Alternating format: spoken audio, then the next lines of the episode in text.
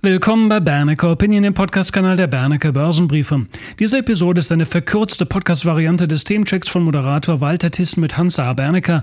Die eigentliche Sendung konnten Abonnenten im kostenpflichtigen Bernecker TV-Programm bereits am Mittwoch, dem 15. Juni 2022 nutzen, also dem Tag der Aufzeichnung. Übrigens, informieren Sie sich gerne über das Bernecker Trading-Webinar mit Experte Hans-Jürgen Haag und registrieren Sie sich gerne für die Teilnahme am 7.7.2022.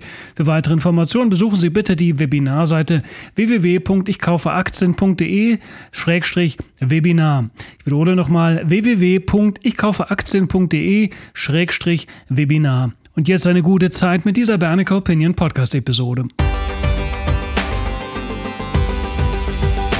Willkommen zum Themencheck. Das Chaos in der EZB ist unser heutiges Motto. Die Nerven liegen blank. Wie geht es weiter an den Aktienmärkten?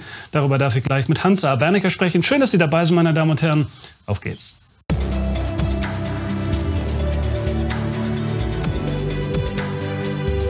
Zugeschaltet ist mir Hans A. Bernecker. Guten Morgen, Herr Bernecker. Guten Morgen, Herr Thyssen. Gerade innerhalb der letzten Börsentage haben einige Aktienmärkte ja doch sehr weiche Knie bekommen. Wenn man es negativ formuliert, könnte man vielleicht sagen, die Bärenmarkt-Rallye ist mit Karacho beendet worden. Wie ordnen Sie den jüngsten Schwächeanfall an den Märkten ein? Das ist ein guter Qualitätstest dafür, wie die Märkte alle monetären Risiken eingepreist haben oder jetzt nochmal getestet haben, ob diese Basis Bestand hat wir haben ähm, diese Woche ja die beiden Notenbanken dran mit ihren endgültigen Entscheidungen. Und danach können sich alle Märkte ausrichten. Und das ist das Wesentliche. Damit kann ich leben und alle anderen auch.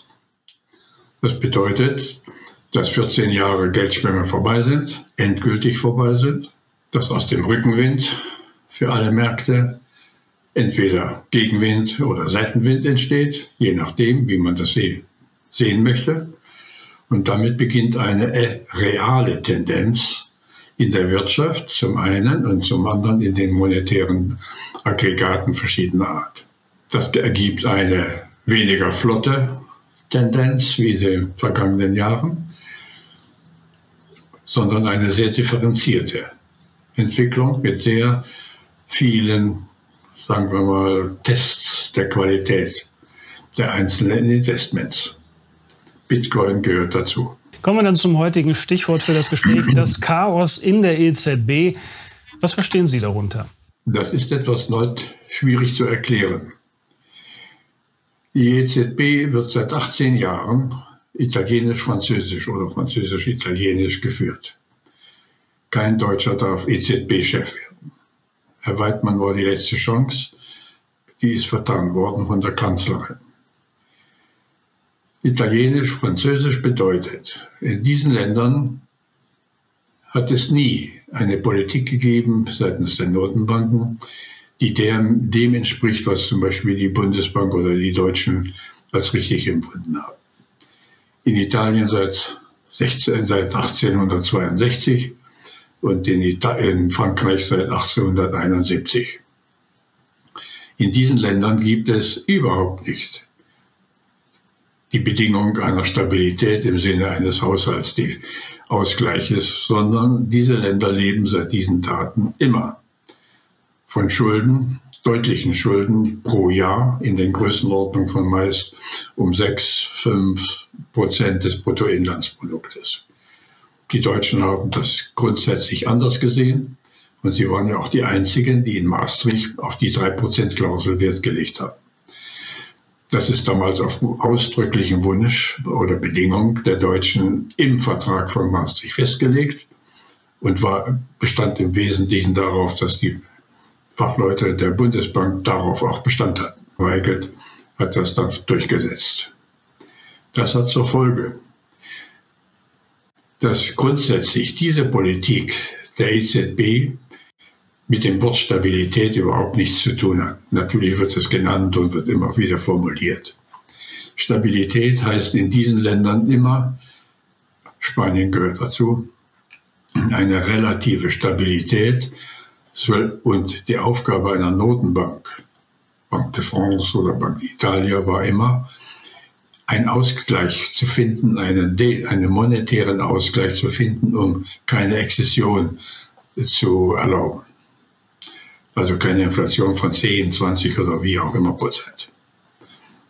Das ergibt eine andere, einen anderen Denkansatz. Und nun geht es darum, wie es weitergeht. Die letzten 14 Jahre waren ja ideal, denn nach der Krise der 2012, also der Griechenkrise, 12, 13, stand fest, dass ohne eine ausreichende Versorgung der Liquidität dieser Länder der Euro nicht zu retten ist. Also haben wir, oder alle Europäer, dem zugestimmt und wir sind ja freudig dabei gewesen, alle. Das Spiel ist aus. Mit der Entscheidung, äh, die jetzt also ansteht, muss eine neue Lösung gefunden werden, wie man nach wie vor die Liquidität dieser Länder, insbesondere dieser drei Länder, die ja vom Gewicht her die größten sind als Partei, wie man diese gewährleistet und demnächst hinreichend mit Liquidität versorgt, um ihre Staatsdefizite zu äh, finanzieren.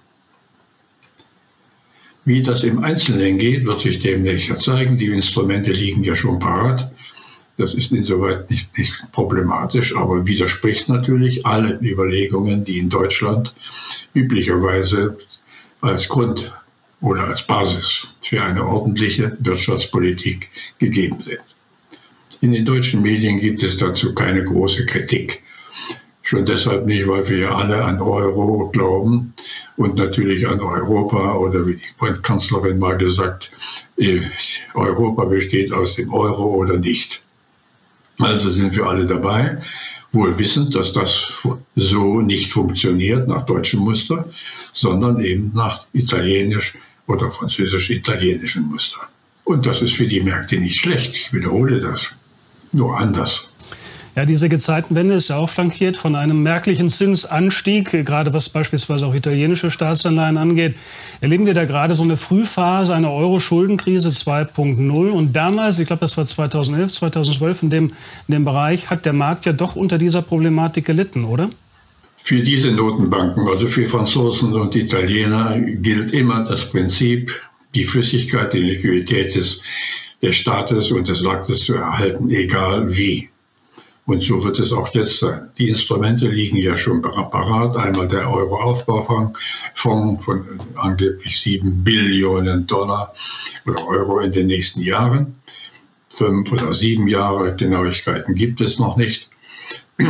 Und B, den letzten noch bestehenden Auffangfonds aus der Griechenzeit, äh, ESM, wo ungefähr noch 300 bis 400 Milliarden zur Verfügung steht. Das sind die Quellen, die demnächst äh, zur Verfügung gestellt werden für die Finanzierung dieser Länder. Wenn es mit der Aufgabe der Bondkäufe und der Negativzinsen für die Banken vorbei ist, dann bedeutet das die Entwicklung aller Renditen, also den Staatsanleihen in den Euro-Ländern werden sich deutlich verändern. In den letzten vier, sechs Wochen war das ja schon erkennbar. Inzwischen liegen die Italiener über 4 Prozent, wir liegen über, in der Benchmark bei 1,4, 1,5, in der Emissionsrendite bei 2 Prozent, die Franzosen liegen schon über 3,6 Prozent und irgendwo werden wir im Laufe der nächsten 18 Monate in der Gegend bei 4, 5,5, 6 Prozent für die Italiener liegen und entsprechend alles anders. Wenn das nun so ist, entsteht ein Spread zwischen den Renditen. Und dafür hatte Maastricht schon Angst. Deshalb wurde das damals auch verabredet, dass alle Staatsanleihen in der E, in der Eurozone, alle die gleiche Bonität, scheinbar gleiche Bonität haben sollten mit gleichen Renditen. Das wurde gewährleistet durch diese bisherigen Praxisen. Wenn dies nicht mehr der Fall ist, dann entsteht also der genannte Spread und damit entstehen Kapitalwanderungen, Geldwanderungen, wie Sie wollen. Und das alles unter einem Dach einer Währung. Man braucht nicht viel Fantasie äh, zu entwickeln, um daraus zu entstehen, welche Spannungen daraus wird. Damit ist der Euro natürlich in seiner jetzigen Stellung nicht zu halten. Ist denn die Trendrichtung beim Euro stark und nachhaltig genug, dass man hier bewusst auf die Short-Seite gehen kann mit auch längerfristig orientierten Tradings oder Spekulationen oder vielleicht sogar Investments, vielleicht auch als indirekte Depotabsicherung? Ja, das wird wahrscheinlich zu erwägen sein, wenn die Voraussetzungen, wie ich sie gerade geschildert habe, gegeben sind. Also Aufgabe der bisherigen Politik, mit denen die Frage, wie die politischen Entscheidungen der monetären Behörden demnächst aussehen, die natürlich diesen Sachverhalt auch kennen. Und das ist ja der Meinungsunterschied oder deutliche Meinungsunterschied im EZB-Haus in Frankfurt. Ich habe verschiedene Gespräche diesbezüglich führen können. Die Damen und Herren sind in keiner beneidenswerten Lage. Die kennen natürlich die Sachverhalte auch. Aber sie müssen sie nach außen in anderer Form darstellen. Und zwar jeder in anderer Form, nämlich in jedem Land. 19 Damen und Herren sitzen am Tisch und sie müssen in eigenen Namen für ihr Land entscheiden und B für die Gesamtheit in sich. Das ist ein diplomatisches Kunststück, dessen Ausgang ich nicht voraussagen kann. Jedenfalls ist festzustellen, dass, was es bei einer Notenbank selten gibt oder eigentlich nie, dass es derart verschiedene Meinungen gibt, sachlich begründbare Erscheinungen, vielleicht auch mit politischen Absichten, die nicht ohne weiteres im Einklang zu bringen sind. Anders als in Amerika mit einer Bank für ein Land oder früher mit einer Bank, Zentralbank für ein Land. Und darin liegen natürlich die Kontroversen. Also, das Ergebnis ist, wir stehen jetzt vor einem grundsätzlichen anderen Sachverhalt, als wir ihn jemals gedacht haben. Es ist ja unbekannt, eine solche Währung zu kreieren zunächst mal und b, sie auch durchzusetzen. Wann diese Krise oder wann der Qualitätstest für den Euro einsetzt, das weiß ich nicht. Das wird sich ergeben aus den politischen Entscheidungen. Also, wie ich es eingangs gesagt habe, den monetären Risiken, die haben wir im Wesentlichen eingepreist. Die sachlichen Konsequenzen, die daraus wirtschaftlich entstehen, die werden wir noch zu beurteilen. Inwieweit ein Privatanleger Absicherungstendenzen oder machen kann oder sollte, möchte ich bezweifeln. Das, was vor uns liegt, ist ein langer Gang. Das ist in, in, in den Stellen hinterm Komma zu messen. Wir kriegen also keinen Crash im Währungsmarkt oder kein Euro-Crash oder ein Zusammenbruch irgendeiner Währung, also der Euro oder so, sondern eine Tendenz mit kleinen Schritten, so ähnlich wie dies im Verhältnis der D-Mark oder Euro äh, gegenüber den Franken äh, verläuft. Ja, meine Damen und Herren, wir laden Sie ein zu unserem nächsten Bernecker-Webinar. Am 7.7.2022 geht es um Trading-Chancen im schwierigen Fahrwasser. Freuen Sie sich auf den langjährigen Trading-Experten Hans-Jürgen Haag. Seien Sie gespannt auf Webinarthemen wie den markttechnischen Blick, die Ausnutzung von größeren Schwankungen, wie findet man das richtige Derivat zur persönlichen Strategie, wie sind Stopkurse im Trading anzusetzen, wie geht Risikokontrolle und weitere Schlaglichter mehr. Was auch nicht fehlen soll, sind konkrete Trading-Ideen anhand der aktuellen Lage. Informieren Sie sich und registrieren Sie sich gerne am besten kurz kurzfristig derzeit gilt der Frühbucherpreis. Besuchen Sie gerne die Webseite www.ichkaufeaktien.de-webinar. Ich sage es nochmal, www.ichkaufeaktien.de-webinar. Ja, Danneke Hans-Jürgen Haag, der Referent bei unserem nächsten Webinar, ist für uns ja ein alter Bekannter. Wie lange kennen Sie Herrn Haag schon? Und wie wichtig ist es aus Ihrer Sicht in den nächsten Monaten oder Quartalen auch auf Trading, zumindest als Ergänzung in der Depotstrategie zu setzen? Wenn ich ein Portfolio habe, das ich nach den Kriterien äh, der Solidität und des Wachstums und alle diesen Dingen aufgebaut habe, stehe ich immer demnächst vor der Frage, wie soll ich meine Positionen, die sich ja verändern können, absichern oder umgekehrt, wie kann ich sie dynamisieren. Wenn ich zum Beispiel eine Aktie kaufe, sagen wir mal Bayer, äh, und erwarte ein Potenzial oder der Markt erwartet ein Potenzial von 20 oder 25 Prozent, dann kann ich investieren. Aber dann kann ich mich fragen, wie mache ich das optimiert und nicht nur als aus Überzeugung. Dann kann ich, kaufe ich, sagen wir, für 90 Prozent meines Geldes, das ich zur Verfügung habe, eine Bayer-Aktie und für 10 Prozent kaufe ich ein Optionsschein oder ein Hebelprodukt mit gleich welcher Art. Und ich kann damit mein Ergebnis, mein Investmentergebnis deutlich verbessern. Das ist kein Tagesgeschäft, sondern ein sinnvoller Dynamisierungseffekt meines Portfolios. Alles in normalen Rahmen, also keinen äh, hochspekulativen Werten. Herr Hack macht das seit, ich weiß schon gar nicht mehr lange, seit 30 Jahren. Und wir haben das eigentlich zusammen entwickelt und daraus sind ja eigentlich auch TB entstanden. Anders wäre das ja gar nicht denkbar. TB äh, inszeniert das jeden Tag, welche Möglichkeiten geben, gegeben sind, nämlich dieser Dynamisierungseffekt. Und auf dem Seminar wird er mit Sicherheit erläutern, wie er, da, wie er denkt, wie er handelt, wo seine Kriterien liegen, wie man also handeln muss. Und das kann jeder. Das kann jeder normale Anleger, auch ein Laie, kann das jederzeit nachvollziehen, denn wir geben ja immer die genauen Konditionen an, die sie unmittelbar eingehen kann. Es ist wahrscheinlich das interessanteste Ergänzungsprodukt für, eine, für ein gut geführtes Portfolio. Um es einfach zu sagen, wenn ich ein Portfolio von 500.000 Euro habe oder von 100.000 oder 10 Millionen, was auch immer Sie wollen, hat das, hat das eine Struktur für echte Investments. Und ich habe dann 10 Prozent, mehr würde ich nicht gehen, muss nicht sein, habe ich dann reserviert für diese relativ schnell laufenden, weil sie ja Hebelprodukte sind, schnell laufenden Produkten, wo ich diesen Dynamisierungseffekt erreiche. Also wird die, das Web Webinar, es wird eine Lehrstunde sein, wie man A denken muss, wie man es technisch umsetzt und welches, welchen Erfolg man daraus ziehen kann. Also eigentlich ein Muss-Besuch für alle, die sich mit diesem Thema beschäftigen werden. Denn die Zeiten, wo also ein Kauf von Apple äh, zu Mondpreisen führt oder Tesla oder ähnlichen Dingen, gibt es nicht. Vorerst. Ja, Bernd, jetzt haben Sie die Schlussfrage im Prinzip schon teilweise zumindest beantwortet. Wenn man auf die aktuelle Gemengelage schaut, dann kann man ja versuchen, sich der trüben Marktstimmung anzuschließen. Aber gerade wenn die Stimmung im Keller ist, dann kann das Chance-Risiko-Verhältnis ja umso reizvoller sein. Wo liegen aus Ihrer Sicht die Chancen jetzt schon oder demnächst? Also wie sieht es mit dem Timing aus? Wie sollte man jetzt kurzfristig im Depot agieren?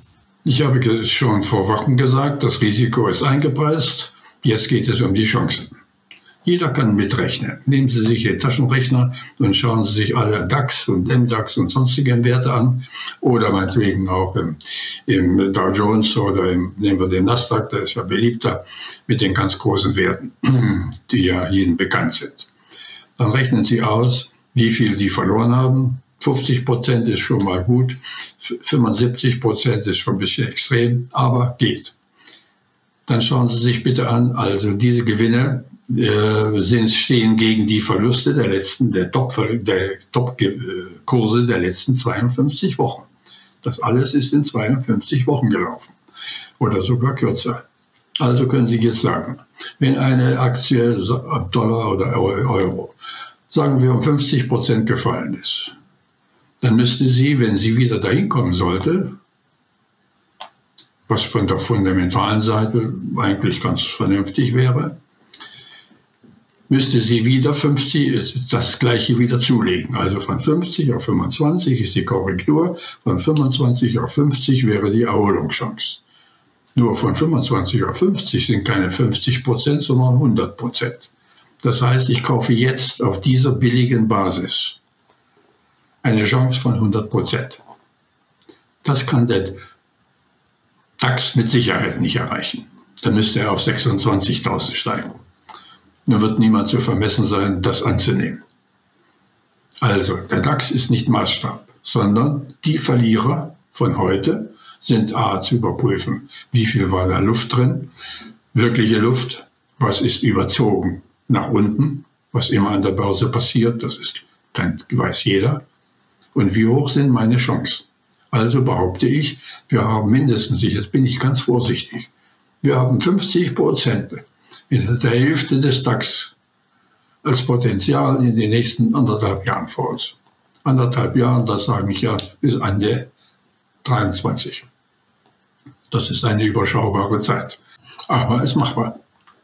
So kann man Krisen nutzen, genauso wie 2003, genauso wie 2009 und nun mit den doppelten Boden, sagen wir mal, von einer von der Corona-Krise und jetzt nochmal der Putin-Krise. Hm. Was natürlich ungewöhnlich ist, der Zusammenhang, das gebe ich zu, aber es sind Auslöser, die mit der Börse gar nichts zu tun hatten. Und sie waren nur leider die Auslöser. Ja. Und sie waren gute Auslöser, um das noch zu Ende zu sagen, um wieder aus den Übertreibungen herauszukommen, wie sie eben in den großen Texten und auch in den Mittelklassen der Text in Amerika nun mal, naja, zum amerikanischen Bild gehören. Also die Chancen jetzt genauso gut wie in den, zu den genannten Terminen, die ich jetzt gerade formuliert hatte. Genau. Besser kann es nicht sein. Meine Damen und Herren, damit sind wir ans Ende des heutigen Gesprächs gekommen. Vielen Dank an Sie, Herr Bernecker, und vielen Dank, meine Damen und Herren, dass Sie dabei waren, für Ihre Treue, Ihr Interesse. Ihnen noch einen sonnigen und erfolgreichen Tag. Machen Sie es gut. Ich schließe mich dem gerne. Informieren Sie sich gerne über das Bernecker Trading Webinar mit Experte Hans-Jürgen Haag und registrieren Sie sich gerne für die Teilnahme am 7.7.2022. Für weitere Informationen besuchen Sie bitte die Webinarseite www.ichkaufeaktien.de-webinar.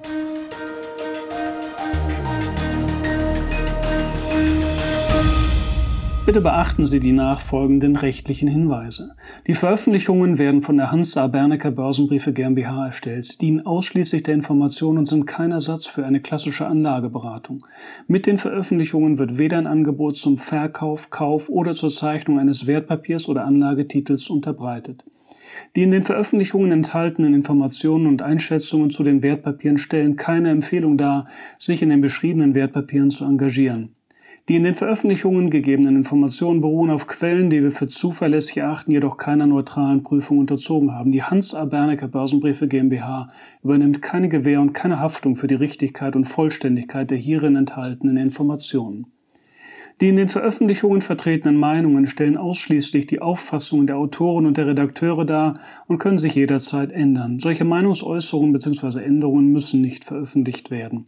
Technische Analysen geben ebenfalls ausschließlich die Meinung der Redakteure wieder und ersetzen keine individuelle Anlageberatung. Es ist nicht ausgeschlossen, dass Mitarbeiter in Aktien oder sonstigen Anlageinstrumenten, die besprochen werden, selbst investiert sind. Jedoch kommen sie ihrer Tätigkeit mit einem Grad an Unabhängigkeit nach, die der Höhe des Risikos für die Beeinträchtigung von Interessen der Leser, Zuschauer oder auch Zuhörer angemessen ist.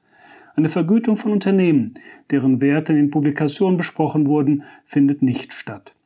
Die vergangene Entwicklung besprochener Wertpapiere und Anlageinstrumente ist nicht notwendigerweise maßgeblich für die künftige Performance. Der Wert jedes Investments kann sowohl sinken als auch steigen und Anleger erhalten möglicherweise nicht den investierten Gesamtbetrag zurück. Im Einzelfall kann auch ein Totalverlust nicht ausgeschlossen werden.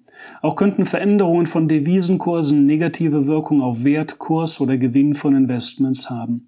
Bei Investments, für die es keinen anerkannten Markt gibt, könnten Investoren Schwierigkeiten haben, diese zu veräußern oder zuverlässige Informationen über den Wert oder das Ausmaß des Risikos, dem ein Investment unterliegt, zu erhalten. Die Veröffentlichungen dürfen weder vollständig noch teilweise nachgedruckt oder in ein Informationssystem übertragen oder auf irgendeine Weise gespeichert werden, außer im Falle der vorherigen schriftlichen Genehmigung durch die Hansa Bernecker Börsenbriefe GmbH. Die Weiterleitung der Veröffentlichungen ist untersagt, davon ausgenommen sind Video- oder auch Toninhalte, die wir selbst über Social-Media-Kanäle wie zum Beispiel YouTube, Facebook etc. veröffentlichen. Vielen Dank.